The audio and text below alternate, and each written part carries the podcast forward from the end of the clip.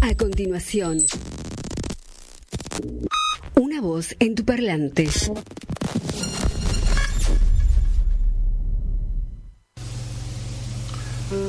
Toco tu boca. Con un dedo toco el borde de tu boca. Voy dibujándola como si saliera de mi mano, como si por primera vez tu boca se entreabriera. Y me basta cerrar los ojos para deshacerlo todo y recomenzar. Hago nacer cada vez la boca que deseo, la boca que mi mano elige y te dibuja en la cara. Una boca elegida entre todas, con soberana libertad elegida por mí, para dibujarla con mi mano en tu cara, y que por un azar que no busco comprender, coincide exactamente con tu boca que sonríe por debajo de la que mi mano te dibuja.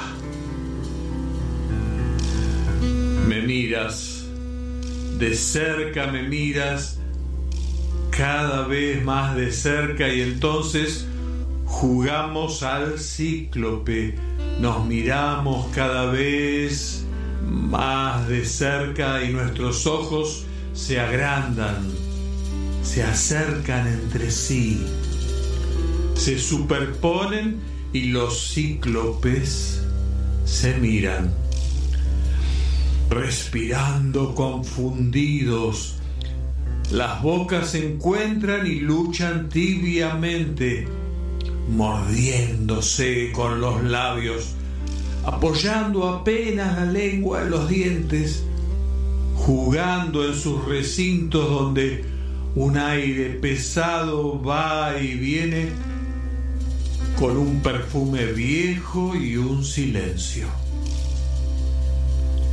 Entonces mis manos buscan hundirse en tu pelo, acariciar lentamente la profundidad de tu pelo mientras nos besamos como si tuviéramos la boca llena de flores o de peces, de movimientos vivos, de fragancia oscura. Y si nos mordemos el dolor, es dulce. Y si nos ahogamos en el breve y terrible absorber simultáneo del aliento, esa instantánea muerte es bella. Y hay una sola saliva y un solo sabor a fruta madura, y yo te siento temblar contra mí como una luna en el agua. Una voz en tu parlante. Buenas tardes, ¿cómo estás? Estamos en esto que se llama Una voz en tu parlante. Idea y conducción de quien te habla, Daniel Adrián Madeiro, y que va todos los viernes de 18 a 20 aquí, por Radio Con Aguante. Ya sabes, www.radioconaguante.com.ar, transmitiendo desde el Centro Cultural Nuestra América, en Presidente Perón 3390, Ciudad Autónoma de Buenos Aires.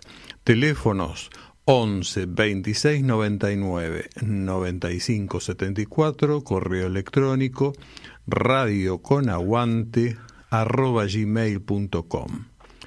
En la operación técnica le damos como siempre la bienvenida al señor Guillermo Guerra. Gracias por estar acá, si no, ¿qué hacemos? Bien, y hoy, eh, hoy es un día especial porque hoy es 9 de junio y aprovecho para enviarle un saludo a un amigo muy especial, a un querido amigo, Marianito. Mariano, que tengas un muy, muy feliz cumpleaños, que la pases bien. Él siempre se acuerda de mi cumpleaños por una razón que no voy a decir. Este, y yo siempre me acuerdo de él porque cumple el 9 de junio y es una, una razón que, que hace que siempre me acuerde. Así que feliz cumpleaños Mariano y abrazo grande, pasala muy bien y sé que estás escuchando el programa porque te bajaste la app, recién me mandaste mensaje avisándome. Bueno, dicho todo esto, paso a comentarte que en la editorial escuchaste un fragmento de Rayuela, sí, Rayuela de Julio Cortázar, que si querés encontrar ese fragmento, obviamente, eh, lo puedes hacer en la web buscándolo como Toco tu boca y le pones Cortázar, por ejemplo. Toco tu boca, eh, Cortázar. Y bueno, al término de, de, la lectura de esto, eh, sonó el tema musical I Feel Love, I Feel Love, Sintiendo Amor, cantado por Donna Summer, que forma parte del álbum I Remember Yesterday del año 1977.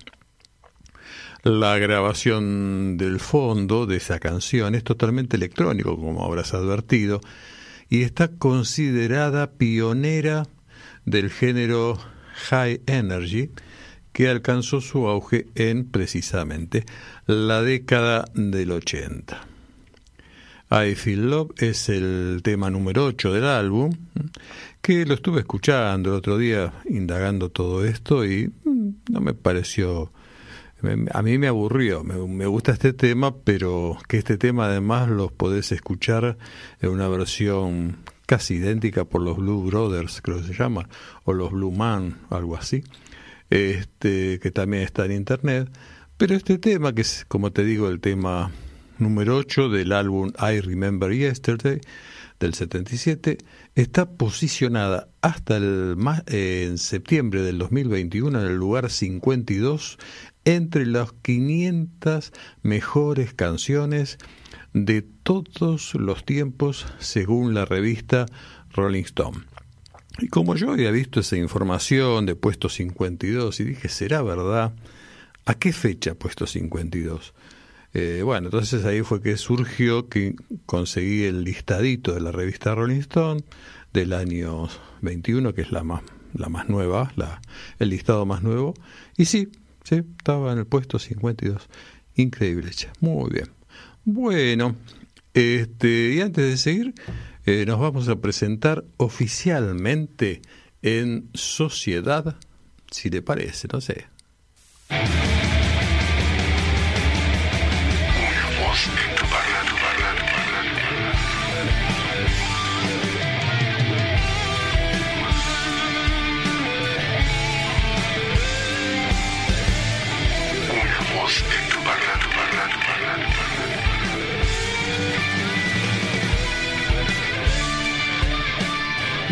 En tu parlante. Perfecto, aquí estamos entonces en una voz en tu parlante. Y mm, qué bueno que saber que eh, estás del otro lado escuchándonos, ¿no? Eso para mí es muy gratificante. Em, como te dije, estamos transmitiendo desde el Centro Cultural Nuestra América, en calle Presidente Perón, 3390 Ciudad Autónoma de Buenos Aires. Esta es la emisora Radio Con Aguante, www.radioconaguante.com.ar. Y te reitero otra vez, como lo hice el viernes pasado, que si tenés ganas de hacer radio, si ya pensaste algún formato de programa y tu cabeza dice, ah, lo quiero hacer realidad, entonces entonces, manda un WhatsApp al 11 26 99 95 74 o como dice la publicidad de la radio 26 triple 574 o escribí a radioconaguante.gmail.com y seguramente vas a poder concretar tu proyecto y trabajar en un medio cooperativo, porque esto es un medio cooperativo, este, de calidad, ¿sí? De verdad, de calidad, donde ya te dije que acá en el lugar en el que estoy, que vos me ves si estás viendo la pantallita, entran, eh, hay, eh, aparte de mi silla, hay cuatro sillas más, pero estás muy cómodo, podrían tranquilamente entrar seis sillas más o hasta ocho quizá sillas más, con lo cual mínimo sentados entrarían al menos al menos nueve personas. Y te cuento que el sábado pasado, este, explorando justo en un momento, viendo info, eh, info de la radio y demás, veo un videíto de un programa que creo que va los sábados, no me acuerdo el nombre, la verdad es esa, y estuvo una escuela técnica, entre otros hubo una escuela técnica acá en el estudio, y de repente veo la pantalla y me pongo a contar eh, la cantidad de gente, ¿no? de chicos, que había chicos y chicas, no, por supuesto que había em, acá, acá dentro del estudio, y solamente detrás mío, digamos, que sería la parte por ahí si querés un poquito más amplia, eh, ahí solo ya había entre 20 o 30 chicos. Lo que quiere decir que si llenamos este estudio de chicos, fácil, fácil, entrarían 50 chicos, por decirte, 50 chicos que son adultos, porque estamos hablando de una escuela técnica, ¿no es cierto? Así que no eran este, chicos del jardín que entran 100. Así que bueno, o sea, tenés mucho lugar, eh, la tecnología es buena, los operadores, como es el caso en este caso de Guillermo Guerra, que me asiste y demás, este, bárbaro, bárbaro. Igual yo hoy vengo con ganas de echar a alguien porque me inspiré mucho me gustó mucho este Andrés Hurtado, un conductor peruano que en vivo echó a su productor.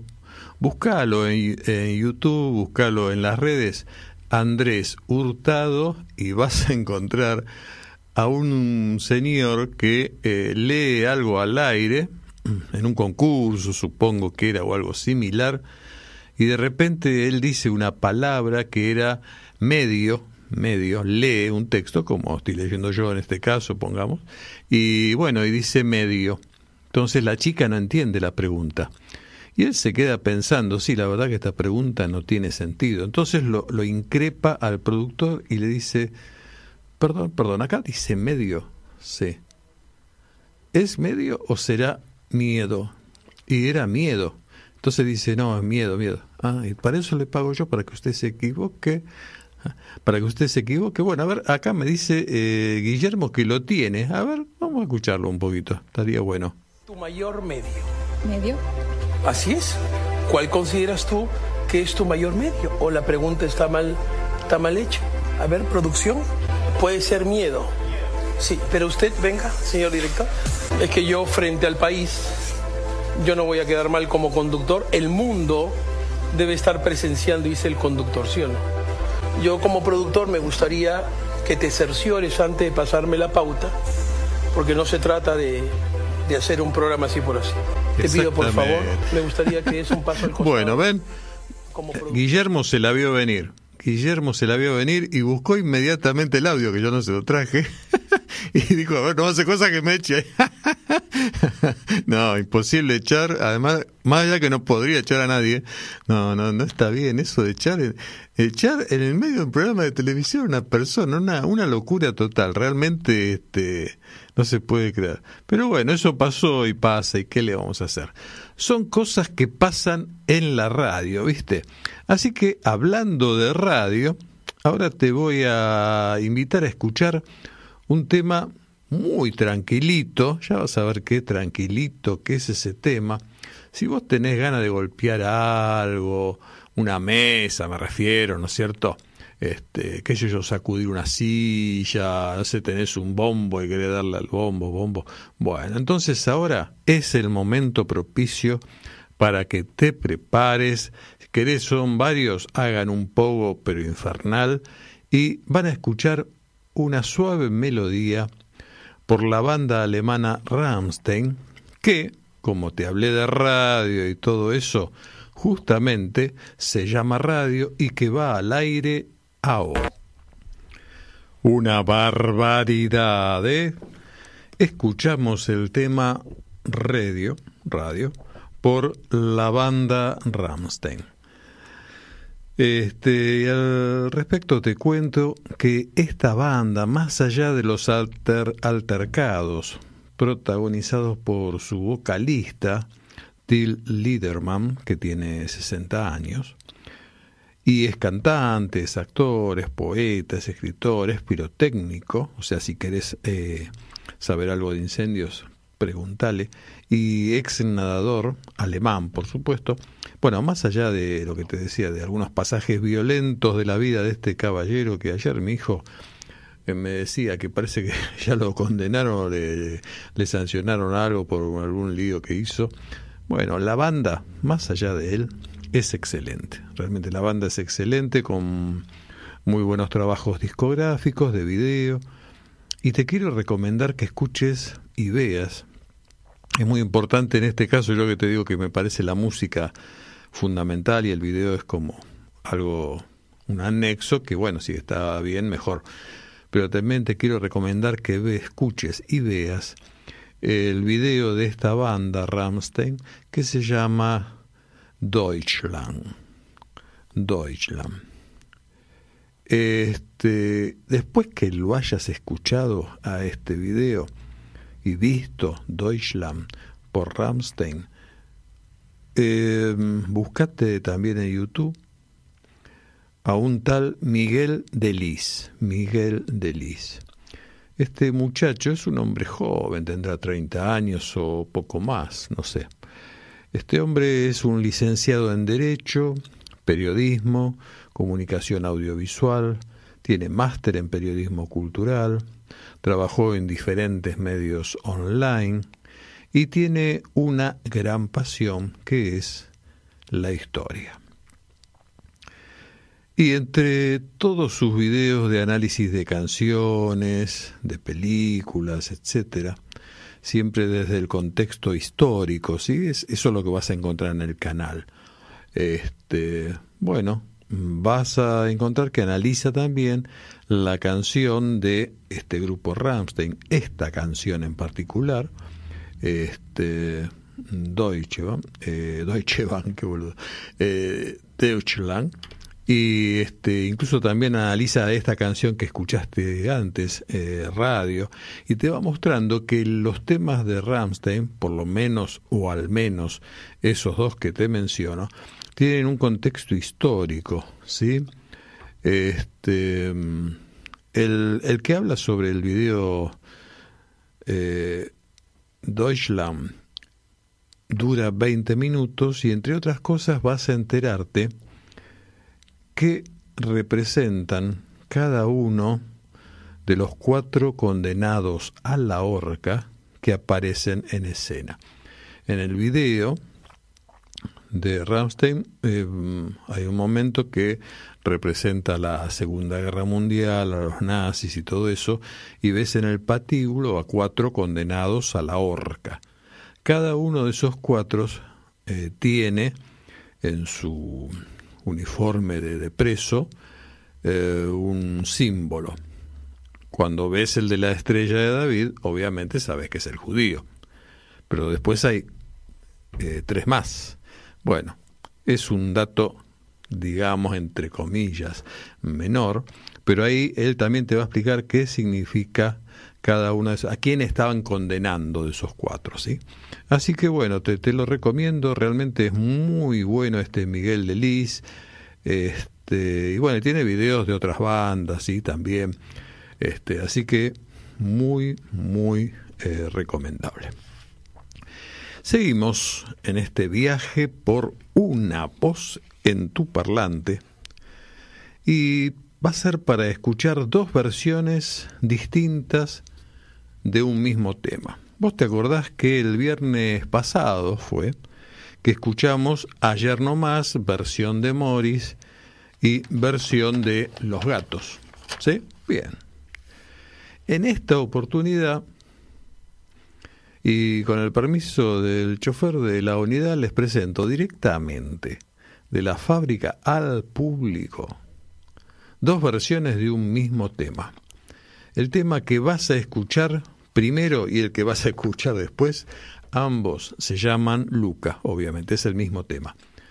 Con la particularidad que ambas versiones son interpretadas por la misma cantante, que además es su compositora, y es la estadounidense Susan Vega. Primero escucharemos la conocida versión en inglés, vieja versión en inglés de Luca, y ahí va.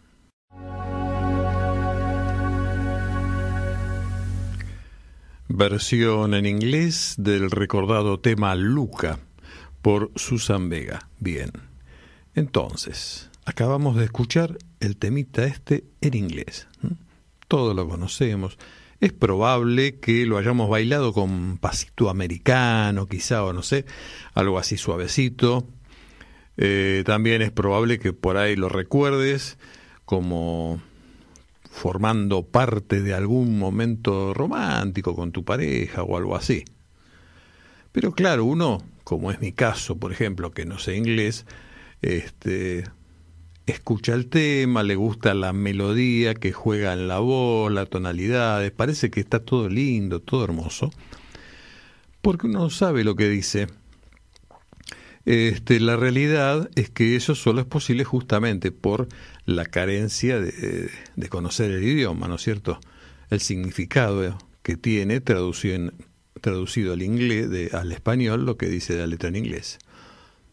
Por eso está bueno escuchar la otra versión, la versión en español, que conseguí cantada por su autora, por Susan Vega, y a lo mejor, si le prestas atención a este tema en español, cantado por ella, a lo mejor te salte alguna lágrima. One, two, one, two, three. Wow, wow, wow, ¿eh? Qué tema este, qué tema. Una letra breve, cortita, concreta, al pie. Yo estaba pensando en alguien. Seguro vos también. Bueno, el 29 de noviembre de 1959, la Asamblea General de las Naciones Unidas aprobó la Declaración de los Derechos del Niño. Con fecha 20 de noviembre de 1989, la Asamblea General de las Naciones Unidas adoptó la Convención sobre los Derechos del Niño. Sin embargo, es seguro que esta canción te conmueve porque habla de algo que continúa sucediendo, de algo que hace poco tiempo vivimos reflejado en, una, en un terrible caso que apareció, apareció en todos los noticiarios, en todas las, las agencias de televisión, de noticias argentinas y demás. A lo largo de la historia de la humanidad, los derechos del niño, según queda demostrado, no resultan ser la prioridad de nadie.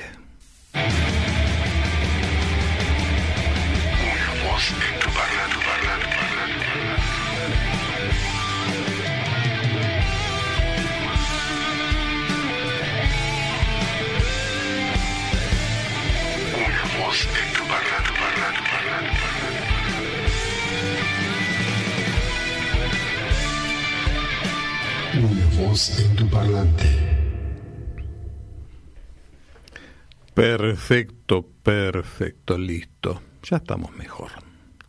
Y además vamos a salir de este momento este tan cálido, digamos, por lo triste, que te hace calentar.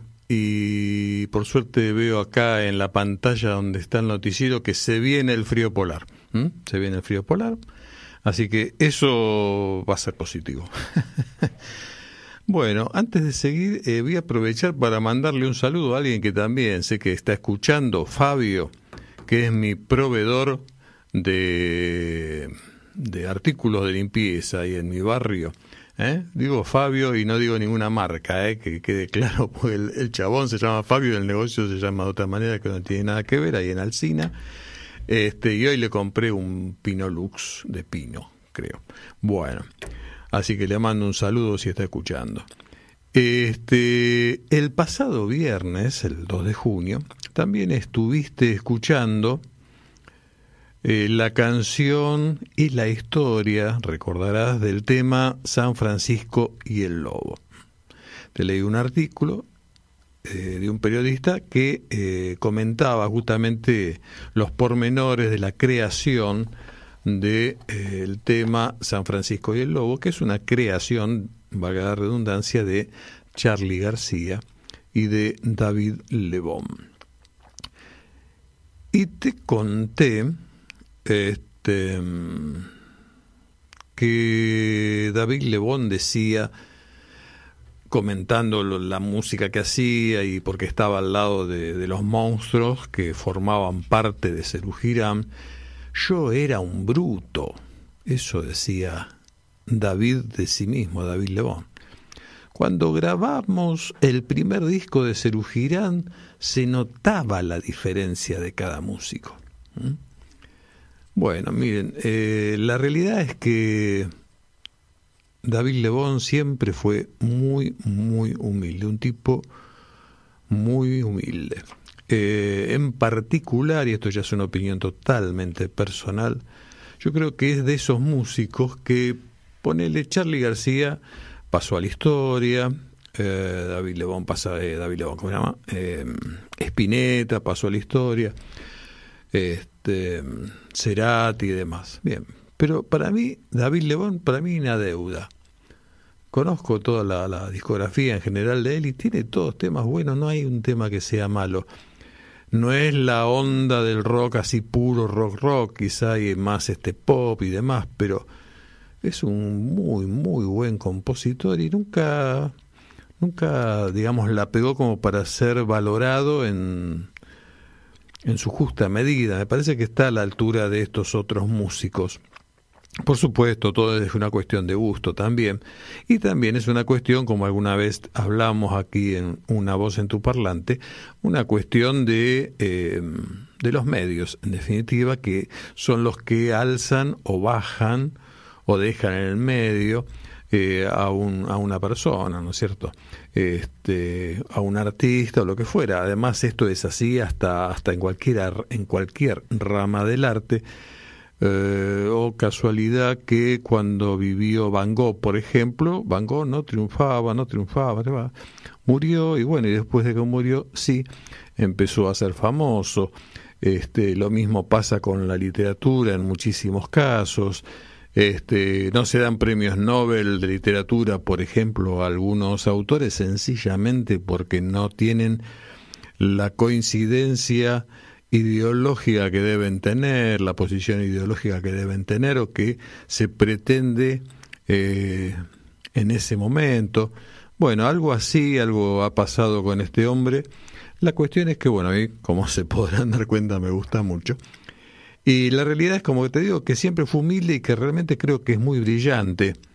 Este, te cuento que luego de participar en varios proyectos de bandas, como fueron Papos Blues, Pescado Rabioso, Billy Bonnie la pesada del rock and roll y Color Humano, por ejemplo. En ese momento, esto fue antes de Cerú Girán, él lanzó su primer álbum solista, que lleva su propio nombre, como suele ser el caso de casi todos los álbumes solistas que se editan, y que incluye un tema que se llama Envases de Todo. Y ahora vamos a pasar, en realidad lo va a pasar Guillermo, el tema envases de todo, al que te pido que le prestes mucha, pero mucha atención. Y espero que lo disfrutes. Me parece, me parece que cuando este David Lebón dijo yo era muy bruto. No, no. Era un animal, un animal. Evidentemente no sufre ni sufría de reuma en las manos, no le faltaba digitación, tenía calidad interpretativa, talento, un verdadero capo, un genio total, la verdad. Pensá, este tema dura siete, siete minutos once segundos y son siete minutos de variaciones sobre el mismo tema. O sea, el tipo hace un tema general y te va haciendo distintas variables en la guitarra y va haciendo este, distintos formatos de sonido. Hay que bancarse esos siete minutos así. Y aparte en una época este, en que, bueno, todo eso, pensá que esto es anterior, anterior a Cerú Girán, así que estamos hablando del año 70 y monedas, por ahí. Así que bueno, no, realmente un adelantado a su época. Y bueno, ahora vamos a ir a un corte, pero te quiero adelantar que dentro de cuando volvamos te voy a contar una cosita sobre este álbum que se llama David Lebón, precisamente, de un tema vinculado a lo que pasó en Sadaik cuando lo fueron a registrar. Este, fueron a registrarlo este, David, eh, perdón, fueron a David Lebón seguramente también, la esposa en ese momento y Charlie García fueron a Sadaik. Y bueno, eh, si vos observás, por ejemplo, este, este tema, este tema se llama Envases de todo. ¿Por qué se llama Envases de todo? Es muy loco, ¿no es cierto? Bueno, después te voy a contar la historia de los por qué de los títulos de este primer álbum de mm, David Lebón. Y ahora nos vamos y volvemos a encontrarnos después de la pausa, ¿sí? Chau, chau. Cambiale la yerba al mate. Enseguida volvemos. Comienzo de espacio publicitario. Sentate, relájate y escucha. Continuamos. Fin de espacio publicitario.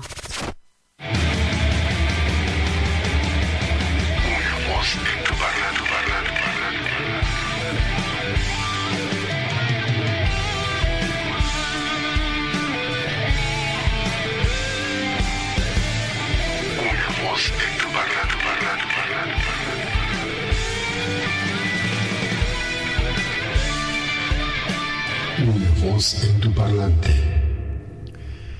¿Estamos en el aire? ¿Estamos en el aire? Este, como te decía antes,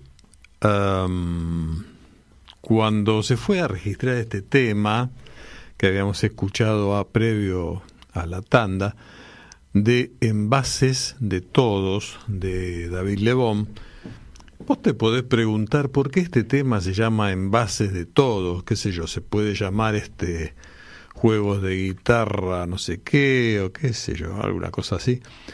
Bueno, pero se llama envases de todo. Em, ¿Por qué? Si observas, yo ahora no tengo acá la lista, ni tengo ganas de buscarla tampoco, la verdad, eh, de, la, de, las canciones de ahí de que forman parte de este álbum, que es muy lindo este álbum, yo lo tuve, lo tuve. Este, resulta que cuando van a Sadaik, en una época, yo me acuerdo de eso, porque también registré alguna vez algo. Me acuerdo que no tenías que no se tenía que repetir, digamos, el nombre, un nombre preexistente. Por ejemplo, supongamos que vos querías em, registrar la balsa, ¿sí? Vos habías hecho un tema y le habías puesto de nombre la balsa, ¿sí? Pongamos, bien. Y no se podía llamar la balsa. Entonces tenías que llamarle el balsero, la balsa cuadrada, qué sé yo. Pero no se podía llamar igual porque como que la balsa ya tenía, ya estaba registrado. Entonces como ya estaba registrado no podías usar ese nombre. Lo cual parecería razonable en alguna medida, pero el tiempo demostró que no era razonable en absoluto, porque el tiempo demostró que no se podía, que de repente está todo inventado. Entonces sí o sí había que aceptar que se le ponga el mismo nombre a alguien y bueno, después habría cada cual que esa balsa es la balsa tal y la otra es la balsa de tal y la otra es la balsa de tal y así por el estilo y bueno, vos elegís el género, puede haber una balsa que sea rock, otra balsa que sea cumbia, otra balsa que sea folclore y no tienen nada que ver ni las letras ni las músicas ni los intérpretes de todos de esos temas que se llaman igual, pero que no tienen no son lo mismo y que tienen derecho además ahora que hablamos tanto de todas esas cosas, bueno, tienen derecho a llamarse igual. Yo me quiero llamar la me percibo balsa. Listo. La cuestión es que en ese momento no se podía. Y como no se podía, entonces eh, van Charlie García, por ejemplo, y demás, que fue el que en definitiva hizo la cuestión esta de poner cualquier nombre. Entonces dice, ah, no se puede. Bueno. Entonces vos encontrás, por ejemplo, y eso sí lo copié, un tema de, David Lebón en este álbum que se llama Dos edificios dorados. Hasta ahí, bien, vos decís, dos edificios dorados. Si yo te digo qué te imaginas, me vas a decir, bueno, me imagino que la canción habla precisamente de eso, de dos edificios o dos casas, si querés, que son amarillas, pongamos, o más o menos amarillas y por el estilo. Bueno, ahora te voy a leer la letra. La letra dice, tengo que seguir lo que yo empecé. Yo estoy cansado, pero ya lo haré. Tengo mi fuerza basada aquí. Pronto verán resurrecciones en el mundo. Cuando pase aquí, oirán mi voz. Les diré mil cosas del mundo de hoy. Tengo mi fuerza basada aquí. Pronto verán resurrecciones en el mundo. Como verás, la letra no tiene nada, nada que ver con el título, dos edificios dorados. La razón, digamos, de esta cierta este, incongruencia entre título y texto está dada justamente porque en Sadaik no se permitía repetir un título y por ahí a ellos se les había ocurrido, no sé, poner algo que ya existía, no, ya está registrado. entonces se les ocurrió pensar todos títulos locos para todas las canciones. Así que bueno, cuando veas el álbum las canciones que interpretan al álbum solista David Lebón, eh, vas a saber o vas a recordar por qué tiene los temas, los nombres que tienen. Bueno. Y ahora, mucha, pero mucha atención. Se viene una locura, una locura total. Y les voy a pedir a todos los que están escuchando esta emisora, Radio con Aguante, a todos aquellos oyentes, seguidores fieles de una voz en tu parlante, que por favor se pongan de pie porque vamos a escuchar la marcha de San Lorenzo.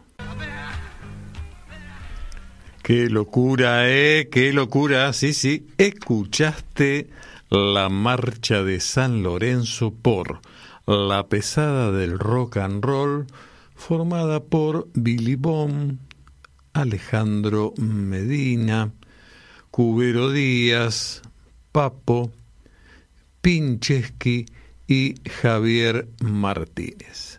Pincheski, te digo para los que no lo saben, Pincheski fue un, el único quizá, este violinista que estuvo dentro del círculo del rock, más allá de que estuvo en otro tipo de agrupaciones, pero fue justamente un, violinista que integró algunos grupos de rock, entre ellos este, la pesada del rock and roll. Esto es del año 1972, en pleno gobierno de Alejandro Lanuse. ¿Vos lo habías escuchado antes? Ah, casi seguro que no, casi seguro que no. Este, es más, a mí que lo viví en ese momento cuando y escuchaba ese tipo de música, Este, había los sábados y mm, un día en la semana unos programas este, que justamente se dedicaban a, pasar música nacional que se llamaba en ese momento música progresiva. Este, bueno, eh, me sorprendí cuando el hermano de un amigo mío en la secundaria, un hermano menor, eh, tenía el simple de la marcha de San Lorenzo. Yo no lo podía creer. Increíble. Este, en el rock nacional hay mucha música desconocida que es mi idea que puedas ir conociendo poco a poco. Bueno, vamos a cambiar de tema. Ahora vamos a ir a una especie, viste, un programa que se llama Editando Tele. Bueno, de alguna manera, cuando te paso videos, un poco es algo similar a eso, eh, solo que es eh, editando audios, sería. Ahora se viene precisamente un audio muy breve, dura apenas dos minutos, eh, donde el protagonista es el señor Santiago, Santiago Bilinkis. Santiago Bilinkis es emprendedor, es tecnólogo, autor argentino que estudió en el Colegio Nacional de Buenos Aires, también continuó sus estudios en la Universidad de San Andrés, se graduó en Economía con medalla de oro y también es miembro, perdón, y también es miembro de la organización Mensa, ¿sí? Bueno, de él vamos a escuchar un audio sobre el tema de la educación que me parece que está muy piola, que te habla sobre, sobre eso, de cómo se estudia, ¿no? cómo se van preparando los chicos para un examen y cosas similares a esas. Y bueno, este, vamos a escuchar el tema ese. Cuando yo veo a mis hijos el día anterior a un examen, memorizando cualquier cantidad de datos fácticos, para que al día siguiente cuando le hagan una pregunta o le tomen un multiple choice, eh, ¿qué día fue la batalla de Caseros? Responder el 3 de febrero de 1852, o si no, está mal, te bajan un punto. Lo que nuestros hijos están tácitamente aprendiendo es que en la vida hay que evitar equivocarse. Y no existe innovación sin error. si los necesitamos innovadores, tenemos que enseñarles que el error es parte del proceso, que a veces está buenísimo, que del error se aprende un montón. Cuando algo probás un experimento y sale mal, el aprendizaje es muy grande. Eh, y, yo veo a mis hijos la noche anterior al examen, decía, memorizando esos datos. Y yo sé, ellos saben, y estoy convencido de que su docente también sabe, que se van a olvidar absolutamente todo un minuto después. Muchas veces cuando yo doy charlas, doy muchas veces charlas a equipos docentes. Y en general llevo mis notas, yo soy tímido, con lo cual la manera que tiene un tímido de exponerse a situaciones como esta es tener más o menos planeado qué me va a decir. Entonces cuando voy a hablarle a los docentes voy con mis hojitas eh, y después de un rato les digo, ¿se dieron cuenta lo que tengo acá? Tengo un machete. Claro.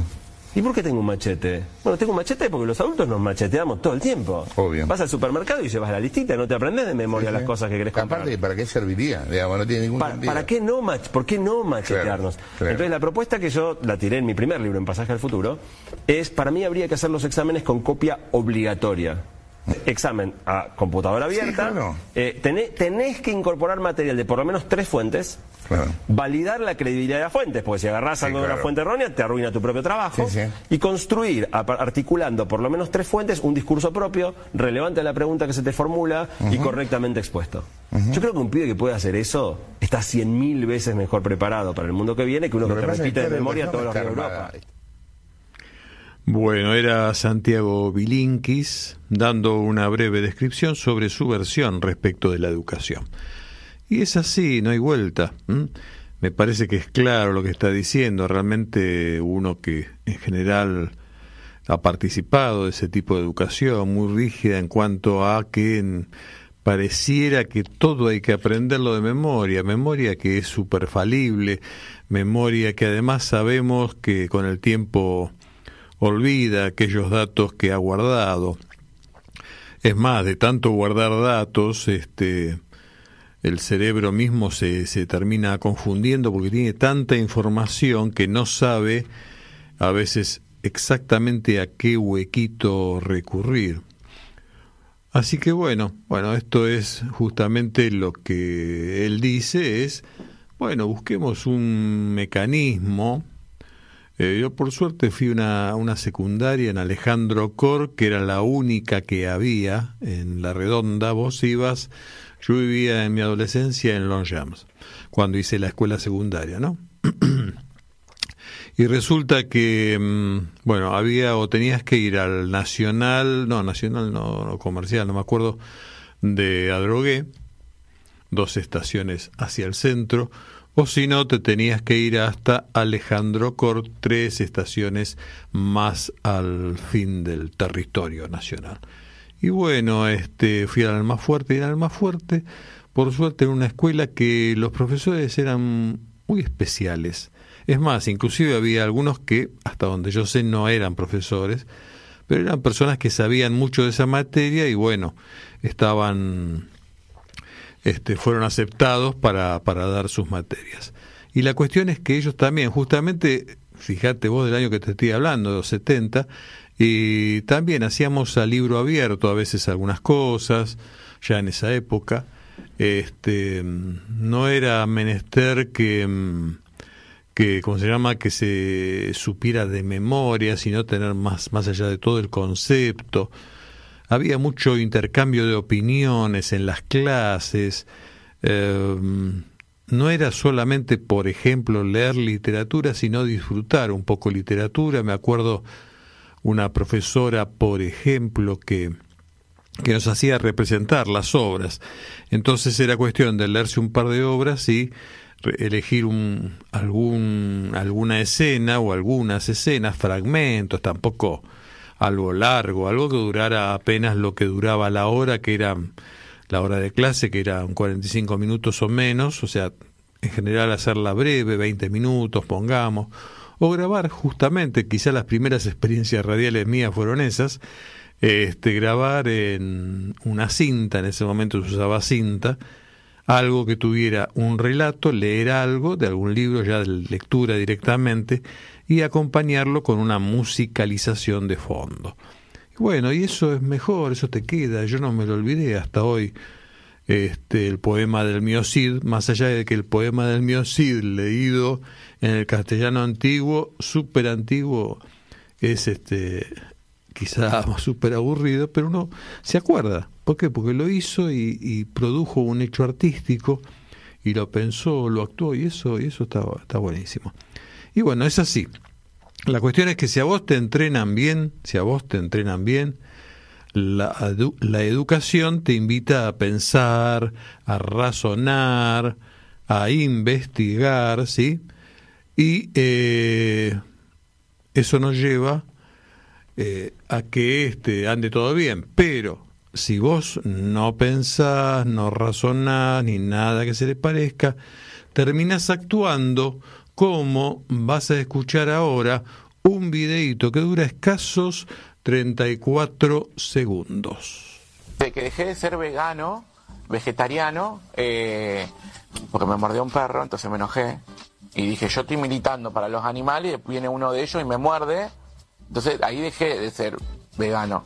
¿Dejaste de ser vegano porque te mordió un perro, en serio? Sí, yo la verdad que militaba para para todo eso, el veganismo, vegetarianismo, todo eso, pero me mordió un perro en la calle y dije, wow, yo me estoy esforzando un montón por ellos y viene uno de su manada y me muerde.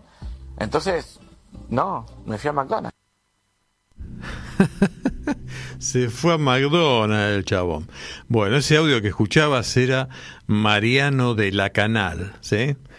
Entonces, bueno, vos fíjate que hasta la, la misma periodista, cuando lo está escuchando, le dice, pero esto que me estás contando es verdad o es joda, le pregunta, ¿no? De alguna manera.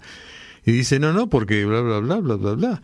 Y es gracioso porque el tipo dice, Mariano dice, este, que luego que lo mordió un perro, dijo, wow, y se metió en un McDonald's. O sea, combinó todo así. Esto esto que acabas de escuchar, en realidad sí lo protagonizó y la voz es de Mariano de la Canal, pero después él aclaró que no le pasó eso, ni, ni dejó de ser vegano o algo por el estilo. En realidad, eso él lo extractó y fue una joda precisamente que hizo, extractado de un de un TikTok de alguien que sí aparentemente lo hizo eso. Y bueno, y él lo reprodujo tal cual. ¿sí? Así que bueno, fue una escenificación de un TikTok. Con lo cual Mariano de la Canal está perdonado. ¿sí? Bueno, este, ahora, ya que estamos, eh, podríamos decir, cuando hay personas que, bueno, en definitiva, si bien no fue Mariano de la Canal el que hizo esto, alguien fue, y bueno, son cosas terribles. Así que vamos a relajarnos un poquito, vamos a hacer un viaje por el mundo y en esta ocasión vamos a viajar imaginariamente a Arabia.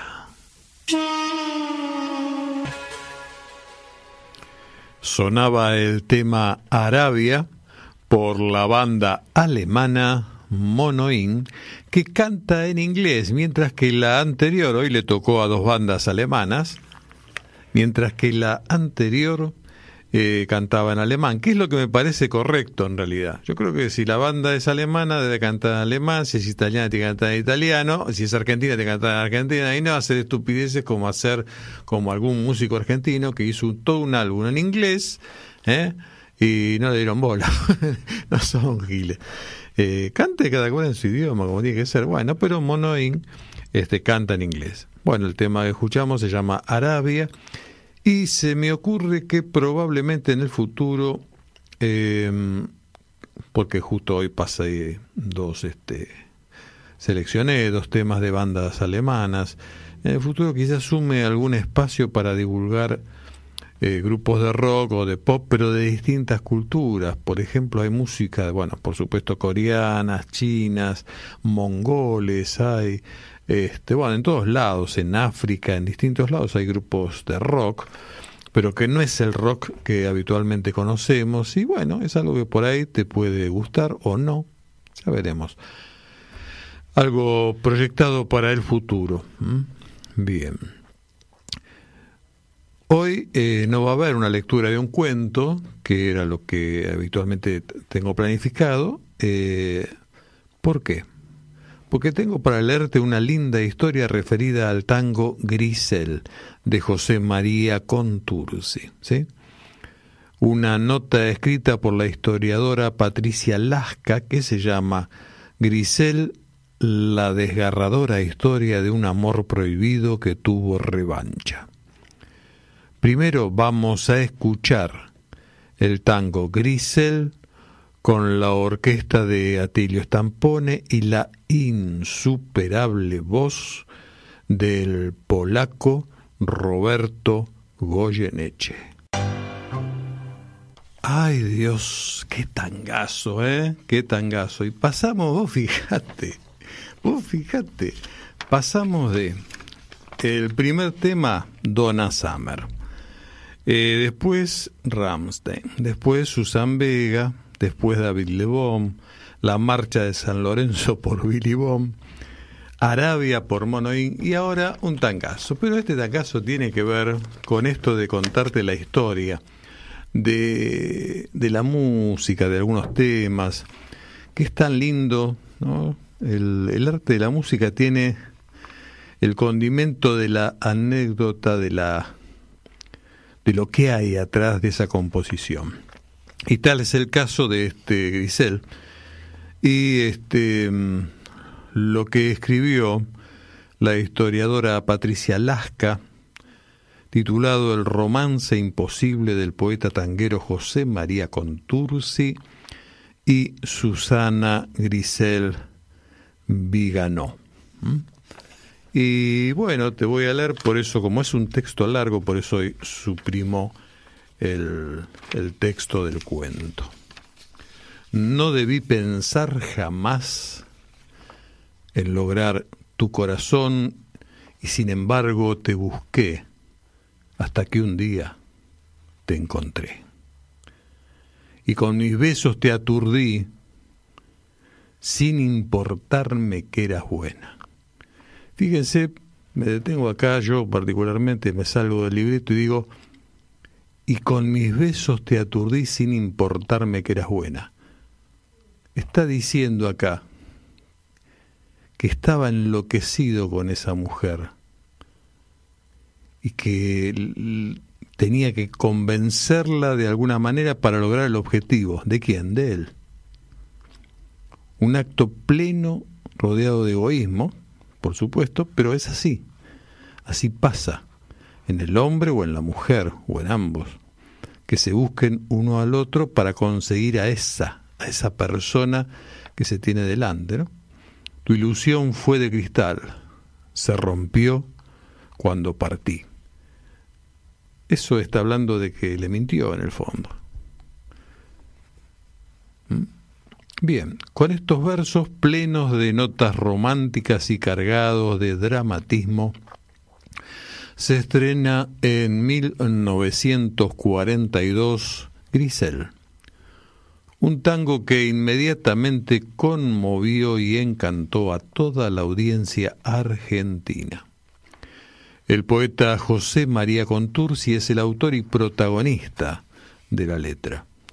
Mariano Mores la compuso y con su voz eh, Francisco Fiorentino le dio vida a una canción que tal vez por ser confesional, humana y auténtica, se convirtió en un ícono que fue más allá de la cultura del tango. Y acá otra vez me detengo porque dice Mariano Mores la compuso, o sea, Mariano Mores es el músico detrás de este poema de José María Contursi. ¿Por qué digo que me detengo en Mariano Mores? Porque si vos escuchás las músicas de Mariano Mores, vas a ver la calidad la calidad que tiene como compositor es impresionante. Más allá de algunas historias, por ejemplo, Cuartito Azul, que está vinculado a una habitación que efectivamente él tenía cuando era chico y que pintó de azul con lo que se llamaba azul para la ropa. Una cosa que se usaba para la ropa, no sé para qué servía, y que bueno, tenía el agua, tenía de tener el agua de azul, y, y bueno, puesto en una cantidad determinada sobre una pared, podía llegar a pintar con eso. Porque tuvo una infancia pobre, más allá que Mariano Mores lo ubicamos siempre con un habano y todo eso, teniendo dinero, ya viviendo muy bien, por la fama que alcanzó, en realidad este en su infancia fue muy pobre. Bueno, pero más allá de eso, eh, tangos como Taquito Militar también o cosas por el estilo son muy conocidos y muestran lo eh, qué bien que orquestaba y todo eso. Bueno, entonces decíamos que compuso la música a él y que cuando apareció la versión por Francisco Fiorentino le dio vida a una canción que tal vez por ser confesional, humana y auténtica, se convirtió en un ícono que fue más allá de la cultura del tango. Luis Alberto Spinetta y Fito Páez en el año 86 crearon una nueva versión en su álbum en conjunto La La La. Se trata del primer tango clásico interpretado por músicos de rock. Pero bueno, transcurría el año 1935 cuando Susana Grisel Viganó acompañó a Nelly y Gori Omar el día que las hermanas cantaron a dúo en Radio Stentor.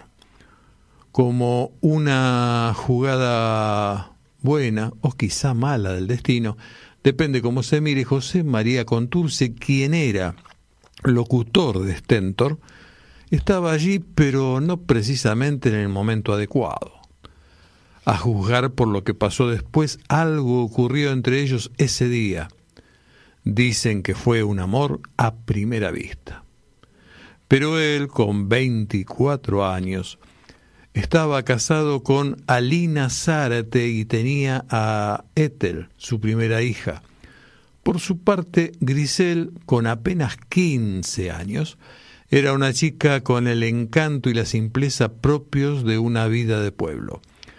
La realidad se impuso a la fantasía y ella volvió a su casa de Capilla del Monte, en Córdoba. Capilla del Monte, ¿vieron dónde están los ovnis? Este, allí alternaba sus días trabajando en la estación de servicios de sus padres y las clases de piano y a la vez era premiada por su belleza en distintos concursos que eran típicos de la época. José María Contursi nació en Lanús, barrio de Guapo, yo vivo ahí, el 31 de octubre de 1911. Su padre, Pascual Contursi, fue el creador del célebre tango Mi Noche Triste, dando origen así al tango canción. Catunga, viste como el conjunto ese que, que hubo. Así le decían a José María y atesoró el enorme legado de su padre y se convirtió en un letrista destacado en la época dorada del tango. Contursi era dueño de un lirismo y un lenguaje puro y refinado. Eh, fue ante todo un poeta romántico, le cantó al amor, al desamor, al abandono, en épocas en las que todavía se miraba de reojo a un hombre que osaba deslizar una caricia o una lágrima por una mujer. Tres años después del fugaz encuentro de Contursi con Susana Grisel Vigano, él viajó por su problema de salud a los sanadores aires de Capilla del Monte. Allí se alojó en la hostería La Atalaya de la familia de precisamente Viganó, y así nació el romance y la historia de este amor místico, mítico, perdón, de la cultura nacional. El poeta volvió en otras ocasiones a encontrarse con su amor imposible de juventud, con eh, como él mismo le diría a su hija Alicia muchos años después.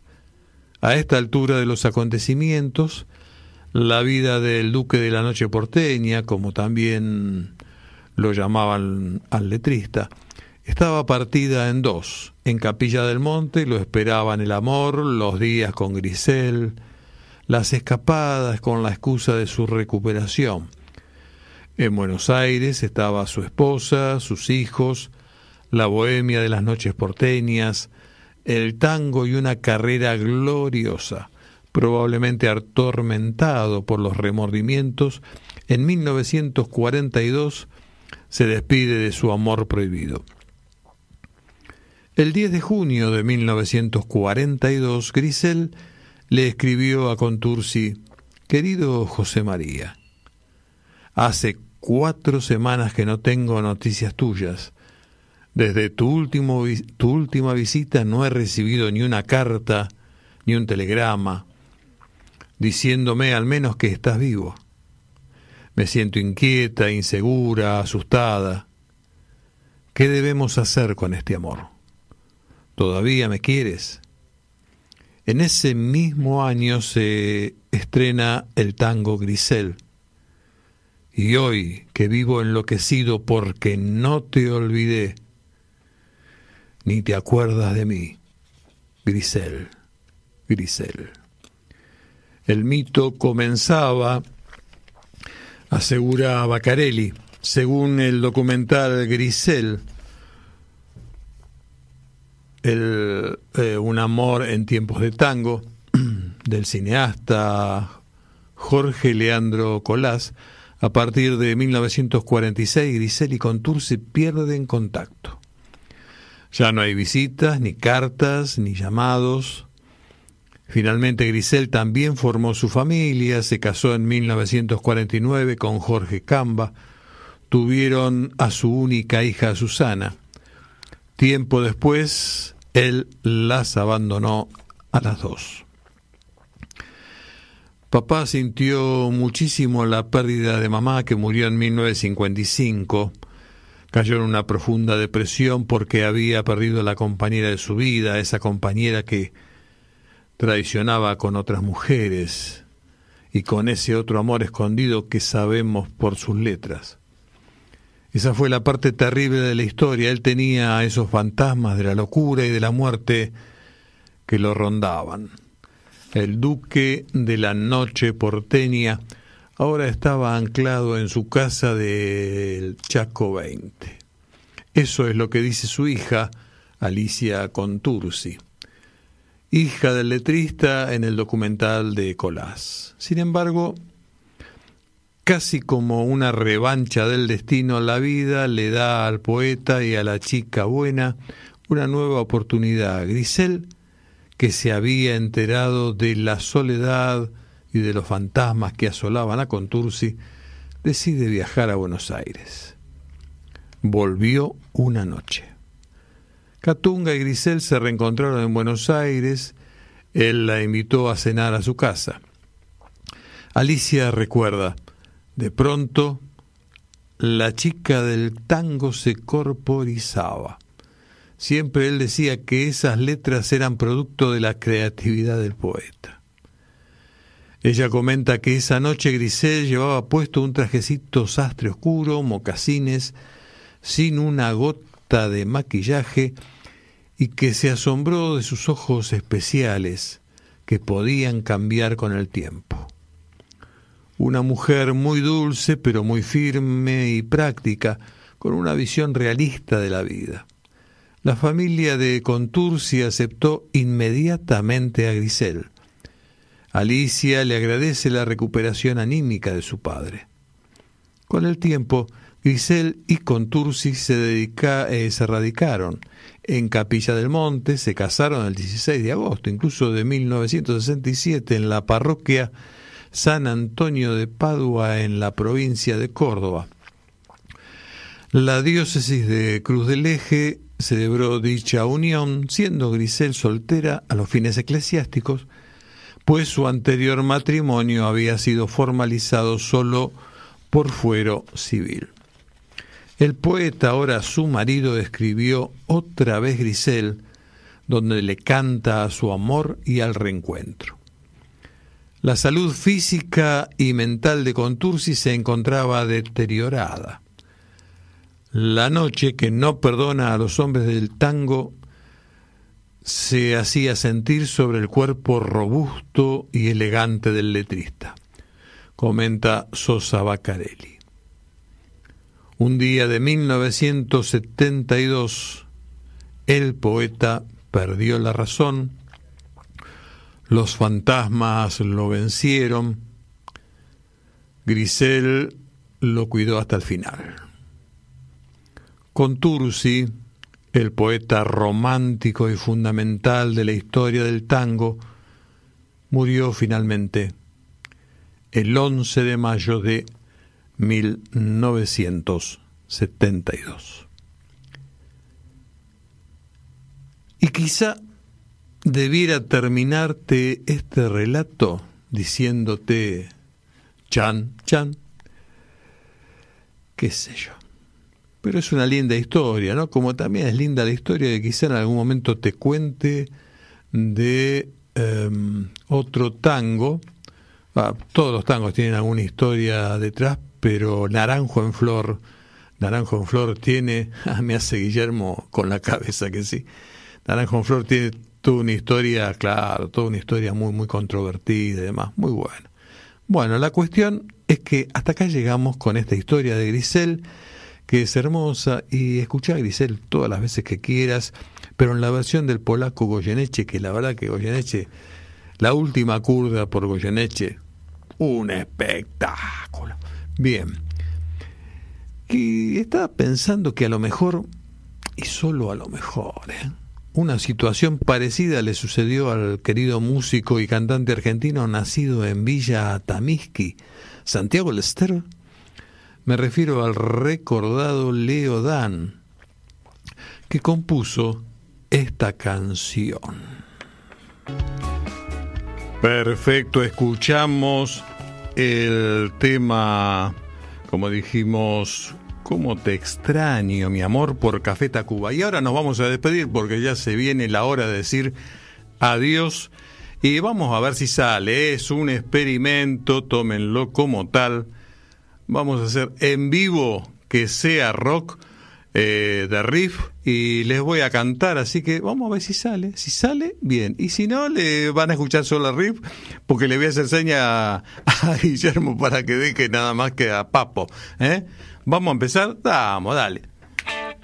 Pero nunca dejes de aprovechar el día de hoy. Confía lo menos posible en el mañana. Que Dios te bendiga. Chao.